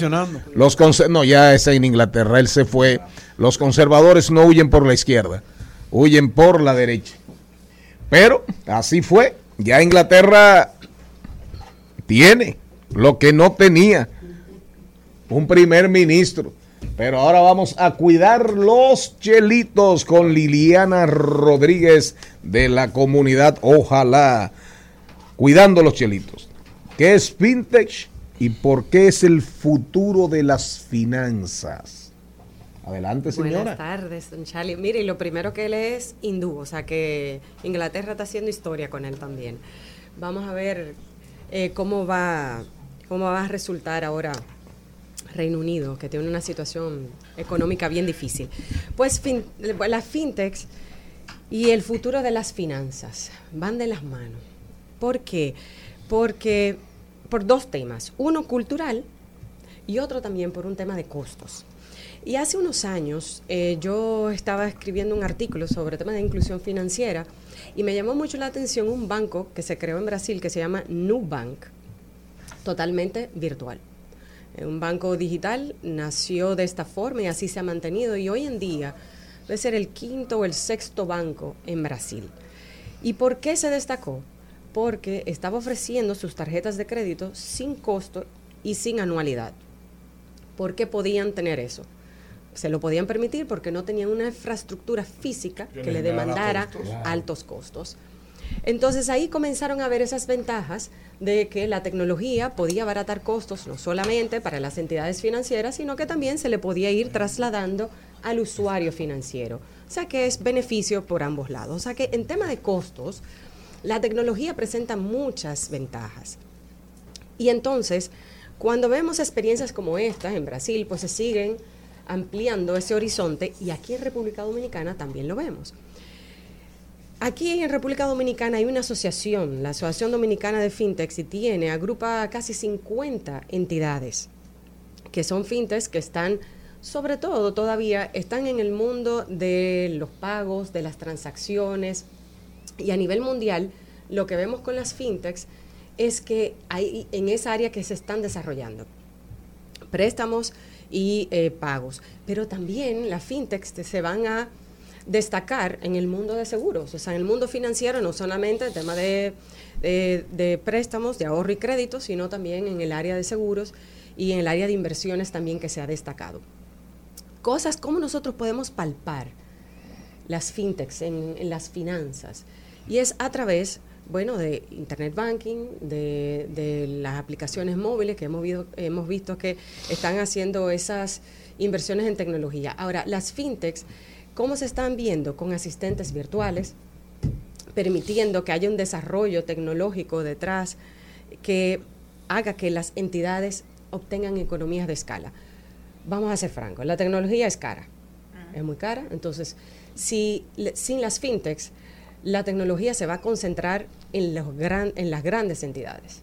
Y eso entonces pudiera excluir a las pequeñas entidades de incursionar en la tecnología para ofrecer Claro. sus servicios. Entonces ahí las fintechs permite que ese desarrollo de, de- de la tecnología se le puede ofrecer a múltiples entidades. Y aquí entonces lo pueden subcontratar y entonces ofrecer el beneficio. ¿Qué es lo clave?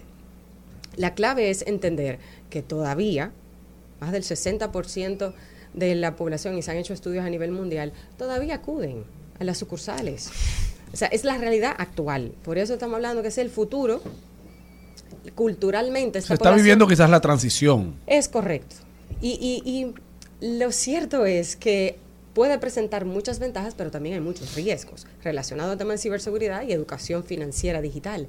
Pero hay que abrirse, hay que abrirse la mente porque antes nosotros podíamos ver los cajeros automáticos como algo que no nos daba mucha seguridad y ya nos estamos familiarizando con esta maquinaria. Pero el reto más grande es cómo nosotros podemos llevar nuestros analfabetos tecnológicos, que son estos abuelitos que yo te hacía el cuento aquí del, mira, mi tarjeta es 1, 2, 3, 4, al fintech, porque hay una población grande que quedaría excluida. Sí, y por eso digo, ahora todavía hay que estar claro y las entidades tienen que entender que cuando invierten en y hacen alianzas con fintechs, están abaratando costos. Eso le permite no tener que abrir nuevas sucursales para llevar sus servicios, pero no podemos dejar de lado a esa población para no excluirla. Entonces, evidentemente que hay que hacer un proceso de educación financiera digital, pero también hay ese elemento cultural que decía al inicio. Vamos a ser francos, no- los, los más pequeños que conocemos, hijos, sobrinos, son están muy familiarizados con la tecnología, son nativos digitales. Quizá a, la- a- a los analfabetos digitales le quedan dos décadas, tres décadas, como Sí. mucho. Porque nosotros hemos migrado. 30 años. Pero realmente estos son nativos digitales. O sea, lo que están haciendo ahora mismo, y esa es la única forma que quieren tener sus finanzas realmente. Y, lo, y el mensaje principal de todo esto es que aprovechemos esa tecnología. Porque esa inclusión financiera se puede alcanzar con esa tecnología, pudiendo llegar a estas personas que puedan estar más marginadas, más, más lejanas, más distantes, para poder ofrecerles estos servicios que ellos necesitan. En la República Dominicana, ¿cuánta hay fintech así? ¿Hay ya empresas eh, en ese sentido? Sí, hay fintechs. Mira, hay una, hay fintechs aquí que ofrecen préstamos y que todo es digital. Ya. digital. Sí, sí, ya existen. Entonces, en la parte de préstamos, como igual el tema de transacción, es muy común. Entonces, aquí igual hay, hay fintechs, eh, no decir nombre específico, pero que son, Ajá. son entidades que ofrecen servicios para tú poder, si tú eres una MIPYME y tú quieres ofrecer eh, cobros por tarjetas de crédito, tú puedes enviar enlaces de pago. Y esos son fintechs que te ofrecen, en, en lugar de tú tener que pagar una mensualidad, tú puedes, por cada transacción, entonces tú pagas Claro. una, una comisión. La ventaja de las fintechs es que no están tan reguladas. Eh, se está trabajando en un sandbox ahora mismo regulatorio para ver cómo se puede ir normando y que permita su desarrollo también. Pero al no estar reguladas como las entidades de intermediación financiera, permite que se abarate esos costos y que pueda haber esa economía de escala de la que estamos hablando. Otras de que hay acá son esos asistentes virtuales que decía, poniendo al cliente en el centro, de forma tal que estos, cuando nosotros queramos tener contacto con las entidades, nosotros no tenemos que esperar mucho tiempo por teléfono o hacer filas en, las, oficinas, sino que podamos, a través de esos asistentes virtuales, poder obtener esta información que querramos. Pero también hay otras fintechs que permiten que las entidades financieras a- abaraten sus costos como tema de cumplimiento regulatorio. Ellos tienen que cumplir regulatoriamente. Entonces, cuando estamos hablando de tema de prevención de lavado, que ellos tienen que enviar sus reporterías, estas, estas iniciativas de fintech le permiten que se instalen en diferentes entidades y, y entonces, por tanto, su costo sea muchísimo menor. Lo, lo- lo interesante de esto es que muchas veces ni nos damos cuenta que estamos inmersos en el medio de- del ojo de, de esta, de esta nueva ola. Porque cuando nosotros vamos y tomamos a una entidad un ticket para tomar un turno, para que nos atiendan, ya antes eso se hacía manual. Ahora ya esa máquina tiene una inteligencia. Que sirve de intermediario. es- está recibiendo información para poder entonces servirte mejor. Entonces hay muchas fintechs que están trabajando en software, que están trabajando en equipos, eh, también en temas de seguridad de la información, que evidentemente ante el desarrollo de la tecnología, pues también esos temas de gestión de riesgos son importantes. Porque si nosotros estamos cada vez más en Internet, estamos cada vez más Claro. expuestos, evidentemente. Entonces, las, las fintechs van a revolucionar. Y yo creo que y yo creo que ya lo están haciendo a nivel mundial. Aquí ya con el Hub de Innovación Financiera que se lanzó en febrero de este año, permite que las fintechs puedan tener un mayor mercado. ¿Por qué? Porque aquellas personas que tengan esas iniciativas eh, que quieran seguir desarrollándolas, que quieran obtener apoyo y también que si tú estás desarrollando esas iniciativas y tú no sabes si va a contar con la aprobación, eso implicaría un, un, gas- un gasto de desarrollo bien fuerte que a ti te gustaría tener cierta claridad de si se puede, si es posible por parte de los reguladores. Entonces ese hub de innovación financiera permite que haya ese contacto entre Banco Central y las diferentes superintendencias de banco, de valores, de pensiones, seguro, con estas iniciativas que están naciendo en República Dominicana que todavía no conocemos, que están calladitas desarrollándose. Hay, hay mucha gente ya detrás de eso. que pues esa, esa es la idea, poder darle luz verde a aquellas iniciativas que puedan traer un beneficio a la sociedad. Entonces ese hub de innovación financiera permite que haya ese contacto y que también reguladores y, y supervisores pues sepan por dónde va el mercado para que también la normativa los vaya acompañando, porque no sirve de nada que vayamos desarrollando esto, pero nos encontremos de repente con una pared donde no podamos hacerla. Entonces, que la normativa lo pueda ir acompañando. Entonces, esas tendencias internacionales las estamos aplicando aquí en República Dominicana y la estamos viendo para que eh, nosotros también como usuarios podamos ser beneficiados de ello, ¿no? Una pregunta última, Liliana. Fintech versus grandes grupos financieros, bancos, eh, por ejemplo. Viene una- eh, por ejemplo, no.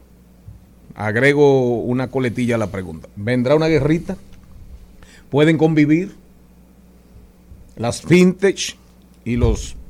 ¿Pueden los bancos y las grandes empresas del mundo financiero dominicano tener fintech? Ya la tienen. Ya las tienen. Ya hay entidades de intermediación financiera que tienen su, su propia, tienen ya, forman parte de, de su grupo, eh, pero también eso, por eso mencionaba lo del hub financiero y también el reglamento de sistemas de pago que se Ah, actualizó el año pasado, permiten que puedan ir entrando en juego esas fintechs y ya verlas como, como entidades que agregan valor, no como competencia precisamente. Y parte de lo que se ha visto a nivel mundial es que, bueno, las fintechs se están desarrollando, están obteniendo, acaparando mucho mercado porque abaratan costos, porque por la facilidad, lo fácil que es contratar estos servicios a través de estas fintechs que las, las mismas entidades a nivel internacional han- han- se han dado cuenta o me subo en ese barco o si no nos vamos a quedar atrás. Entonces, lo que se han dado cuenta es que con esa alianza puede haber un gran valor eh, de, detrás de, de- de toda esta estrategia de invertir en las fintechs y el mejor aval, pues precisamente es esto, de que la- el reglamento eh, de sistemas de pago se actualizó el año pasado y ahora con el Hub de Innovación Financiera le abre las puertas a que efectivamente esa alianza se pueda fortalecer. ¿Qué yo debo tener para promover una fintech? ¿Cuál debe ser mi perfil, mi formación? Inventiva, imaginación, ánimo para emprender, por ejemplo. So- Eh, para quien nos esté escuchando, ¿puedo yo promover una fintech? Por ejemplo. Claro, todo depende del rol. Ah. Y ahí pues puede ser inversor. Por ejemplo, este caso que mencionaba de Nubank, Nubank en Brasil es de un colombiano, una brasileña y un americano. Y los tres tenían experiencia, pero necesitaban, por ejemplo, capital. Buscaron Oh. capital para poder hacer ese desarrollo que ellos tenían y entonces llevarlo a cabo. Así que hay fintechs que están naciendo, que están pensando o en tema de, de hasta no solamente entidad financiera, sino también cadenas de suministro, dentro de la misma entidad financiera, tema de servicio al cliente, como también de facilitar el proceso de enrolamiento, o sea, de, de cómo tú puedes captar nuevos clientes mucho más fácil. Entonces, esas iniciativas están teniendo personas interesadas, o sea, han- se han dado cuenta que esas fintechs son rentables. Y que hay futuro. Y que hay futuro, entonces también hay inversionistas buscando eh, personas que se han, que, que han, con su brillantez, pues han ideado nuevos Cazando esquemas. talentos. Correcto. Y lo bueno del Hub de Innovación Financiera es que puede poner en contacto eh, esta, estas, o sea, esos mundos, o sea, el capital con también con las personas jóvenes que lo están desarrollando y lo que hemos visto, sin mencionarlo ya como último punto, lo que hemos visto es cómo se han ido descentralizando también las finanzas. Y es precisamente esto, en lugar de estar concentrado en un solo Así lugar, es, así pues es. hay pequeños grupos que lo están desarrollando y que están teniendo esas alianzas. Y con el tema de las criptomonedas, no vamos a tocar ese tema muy No, no, porque ahí se va a pero- enredar. Pero ese es, es el ejemplo de que eso ha salido también de personas jóvenes que han pensado en cómo pueden ellos desarrollar su propio esquema de, de- de blockchain para poder ellos tener su propio esquema. Creando su propio mundo. Exactamente. O sea, al final, eh, lo que se ha visto es con esto también es que lo que da confianza es el esquema que nosotros conocemos, ¿no? El regulado y el supervisado. Así es. Pero lo que eh, las tendencias nos indican precisamente, o sea, lo que ha sucedido en la historia nos, ha- nos, ha- nos indica la tendencia del futuro, que son precisamente estas fintechs. Yo creo que el señor Morel encontró ya su camino. Señor Morel, el- para usted salir de esas penurias y Voy angustias económicas, vaya al hub de, de- al hub de, de, de fintech, donde coinciden ahí los reguladores y los regulados. A ver, vaya, explore, explore. No, no, explore. Yo creo que Así usted, es. ahí hay un camino para usted. Así- iré. Y que nos invitan, ¿verdad? Liliana, Ro-. Liliana Rodríguez, cuidando los hielitos. Después del cambio, venimos con los deportes. Estás escuchando Al Mediodía con Mariotti y compañía. Seguimos, segui- seguimos con Al Mediodía, con Mariotti y compañía. No me lo logré. No sé pa' qué si me lo sé de memoria. Me hiciste daño y así te extraño. Y aunque sé que un día te voy a olvidar, aún no lo hago. Es complicado. Todo lo que hicimos me gusta recordar. Ando manejando por las calles que me besaste. Oyendo las canciones Al Mediodía, dice presente. Dice presente el músculo y la mente. El músculo y la mente. Estamos en deportes. Aquí estamos felicitando a un oyente de este programa que es fijo allá desde Inglaterra, el señor Sunak. Ya hoy primer mi- flamante primer ministro de Haciendo historia. de Inglaterra. Bienvenido, señor Charles III. ¿Cómo anda usted? Buenas tardes, mi gente. Feliz de estar con todos ustedes. Sí, Inglaterra, Reino Unido, estrena primer ministro. Sí, señor. sabes que los conservadores no lo querían apoyar. Él fue el contendor de Liz Truss en las elecciones de hace tan solo 6, 7 semanas. Lo que pasa es que mucha- muchos conservadores le echaban la culpa de la dimisión de, de Boris Johnson, porque cuando él renunció es que se viene abajo, se descalabra todo el gobierno de Johnson y Johnson sigue siendo uno de los políticos más populares en la base conservadora, Bueno, aún con todo lo que le ha Inclu- pasado. incluso se hablaba de que podía ser él. Así es, Así pero es. pero Punta Cana, él se fue así ligerito ahí. En Vino a gozar Cana. pa' acá y- y descuidó allá. Descuidó allá y mientras tanto el Partido Laborista sigue exigiendo elecciones generales. Lo estaban llamando. Le No se, "No sale están, un vuelo hoy". no se están comiendo el cuento de los conservadores. En breve, ahorita después de los deportes, tendremos, estaremos hablando de, ¿cómo se llama esto? Estaremos hablando de, de comercio electrónico en Latinoamérica y República Dominicana. Tienda mía. Tienda mía. Tienda mía. Ay, que no me le pusieron acento. El spa- Tienda, eso es ah, tienda cabina, ¿eh? mía. Ah, carajo, pero tienda mía tiene sentido. Eso parece, eso es un nombre mitológico, una vaina Póngalo así. usted, sí. Eh, nos vamos con los deportes. Eso tiene flow de discoteca, pero vamos a arrancar a hablar de- del Lidón. que ya en el día de ayer se cumplió la jornada del domingo y lo que está siguen indetenibles son los liceístas.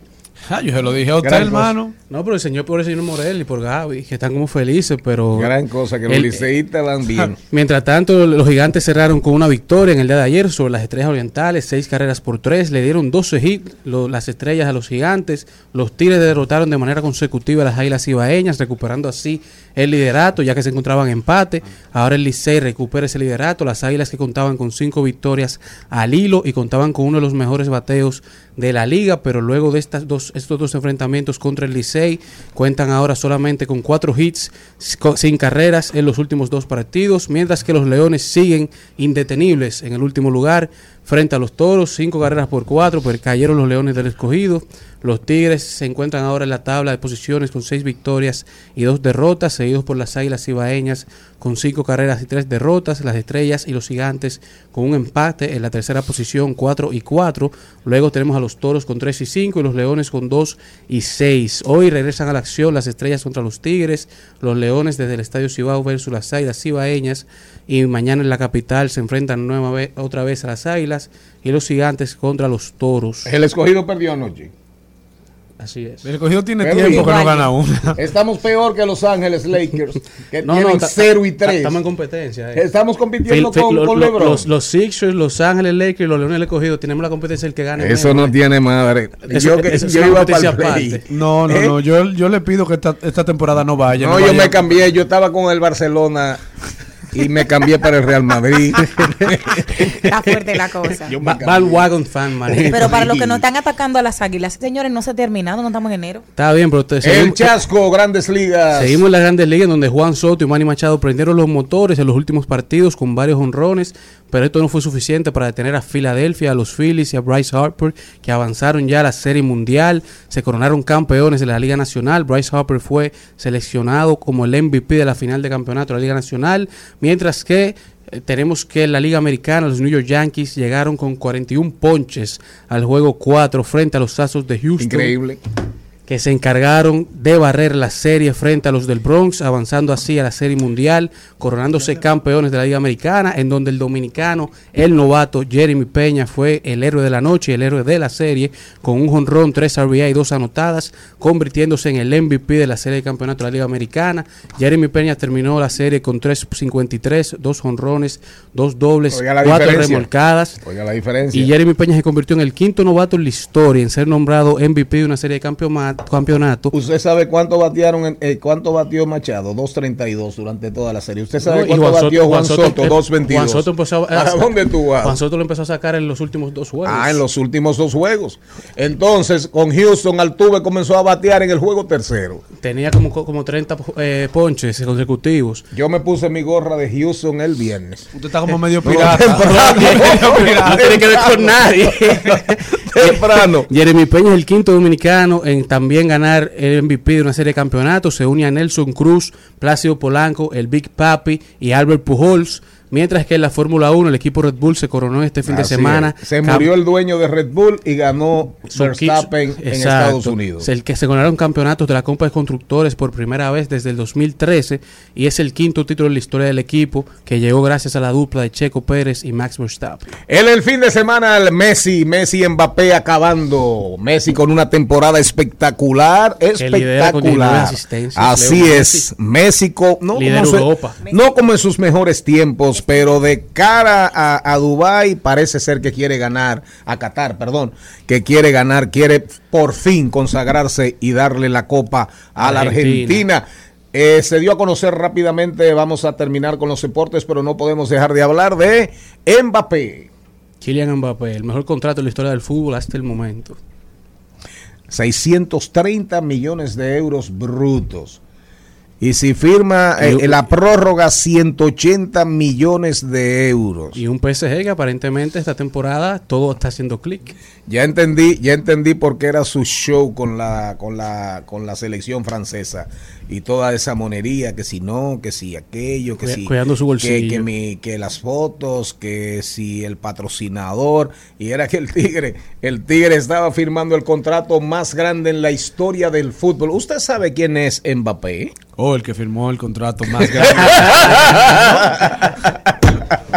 Nos vamos y después eh, regresamos. ¿Alguien quiere hablar un poquito de tecnología antes de entrar con tienda mía? Antes de hablar de comercio electrónico. ¿Eh? Usted Pero todavía... Messi, Messi fue tendencia este fin de semana. ¿Por qué? Ay, por panadero, le hizo así a la esposa de él. Dijo todo lo- ay, Usted sí, no ve, demasiado, Antonella. demasiado morbo. Y después que salió del concierto de Bad Bunny, eh, A- a- ayer, ayer, ayer la mamá manda para dónde lo fue. no vimos, dale. Al mediodía, al mediodía, al mediodía con Mario y compañía.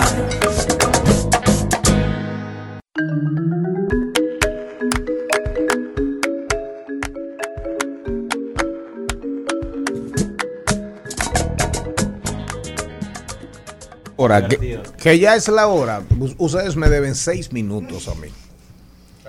Claro que me deben seis minutos. Come- atención al propietario de esta cadena. Este programa comenzó a las 12 y 6.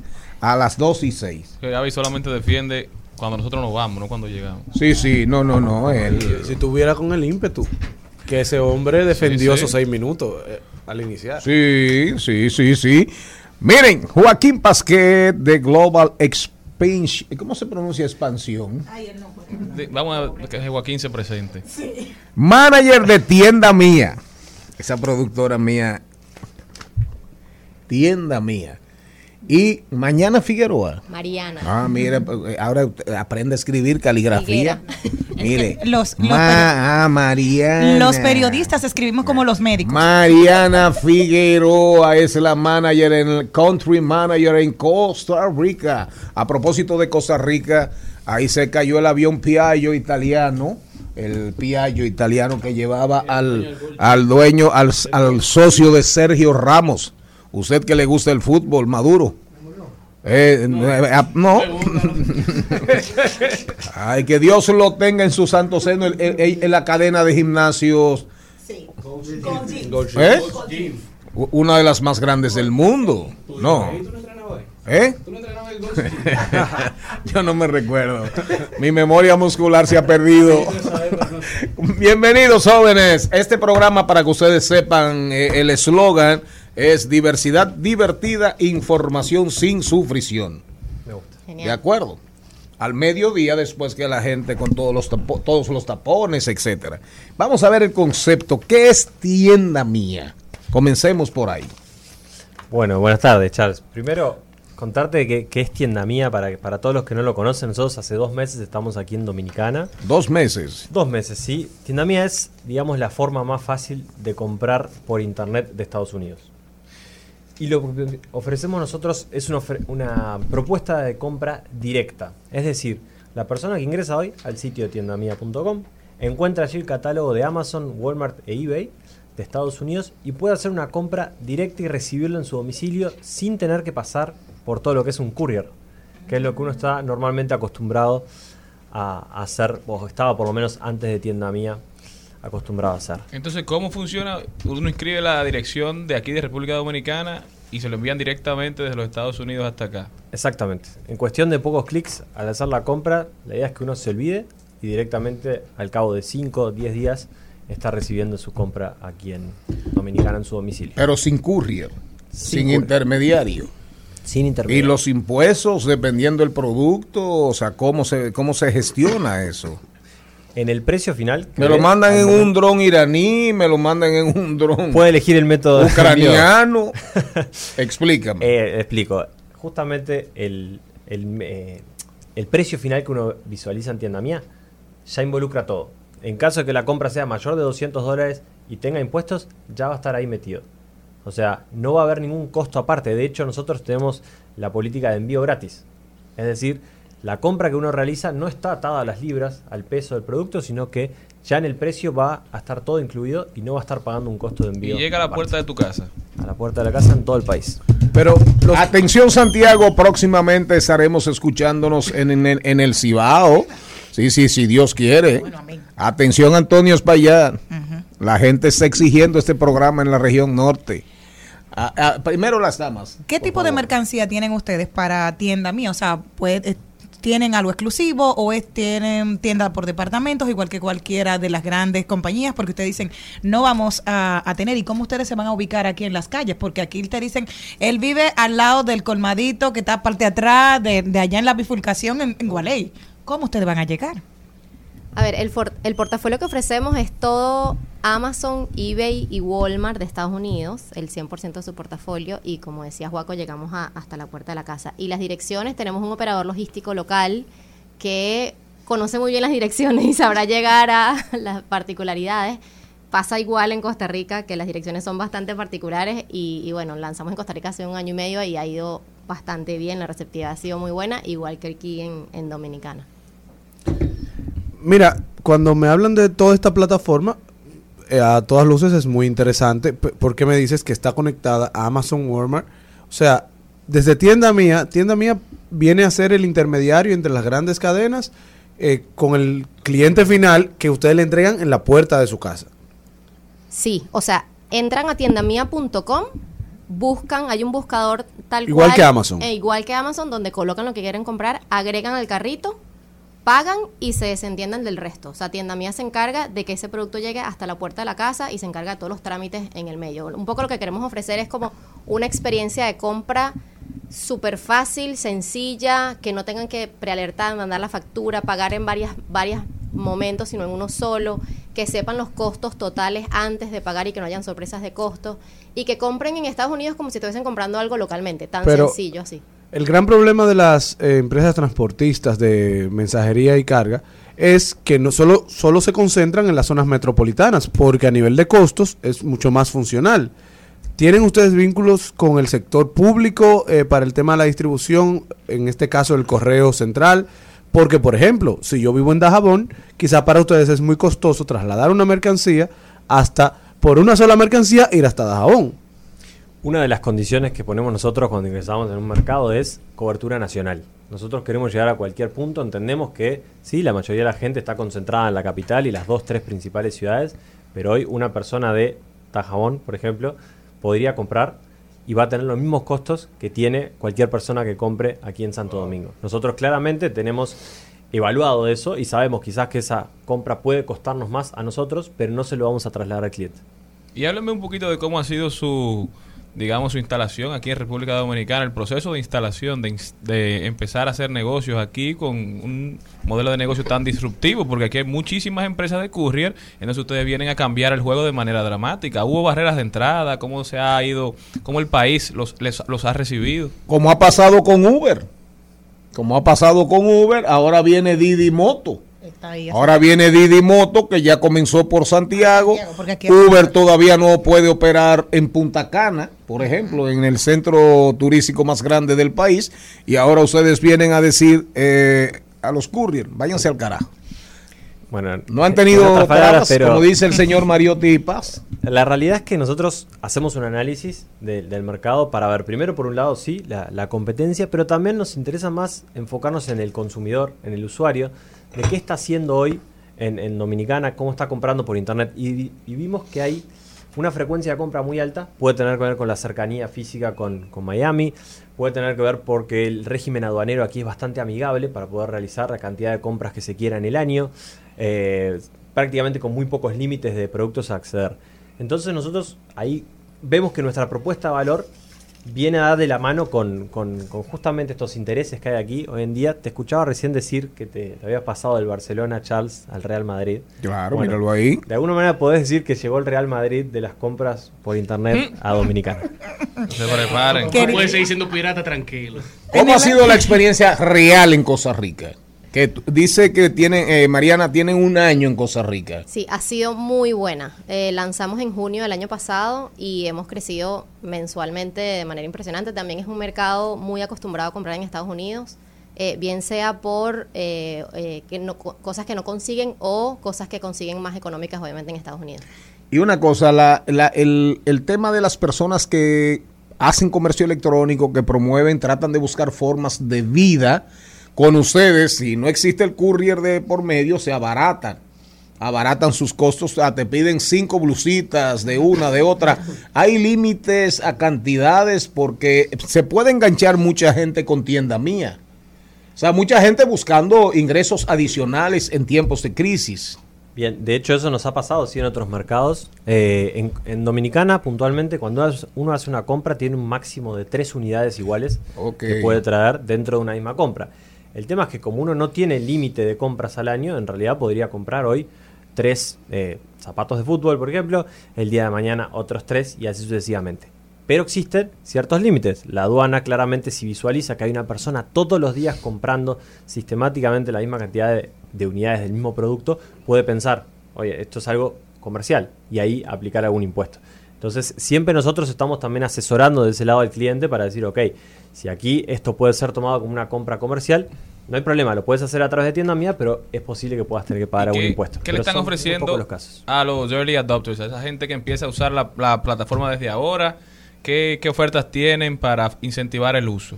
Bien, nosotros primero que nada pusimos a disposición el pago en pesos. Es decir, que puedas hacer toda tu compra en internet en pesos, que eso es una ventaja, entiendo, para, para quien compra afuera también.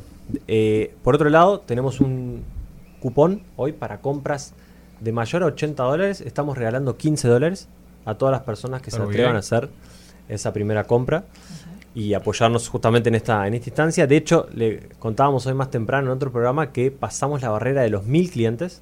Aquí en República Dominicana, ¿en cuántos días? En dos meses y poquitos días. Ah, pues, eh, a ustedes, a ustedes les está yendo mejor que a Bad Bunny.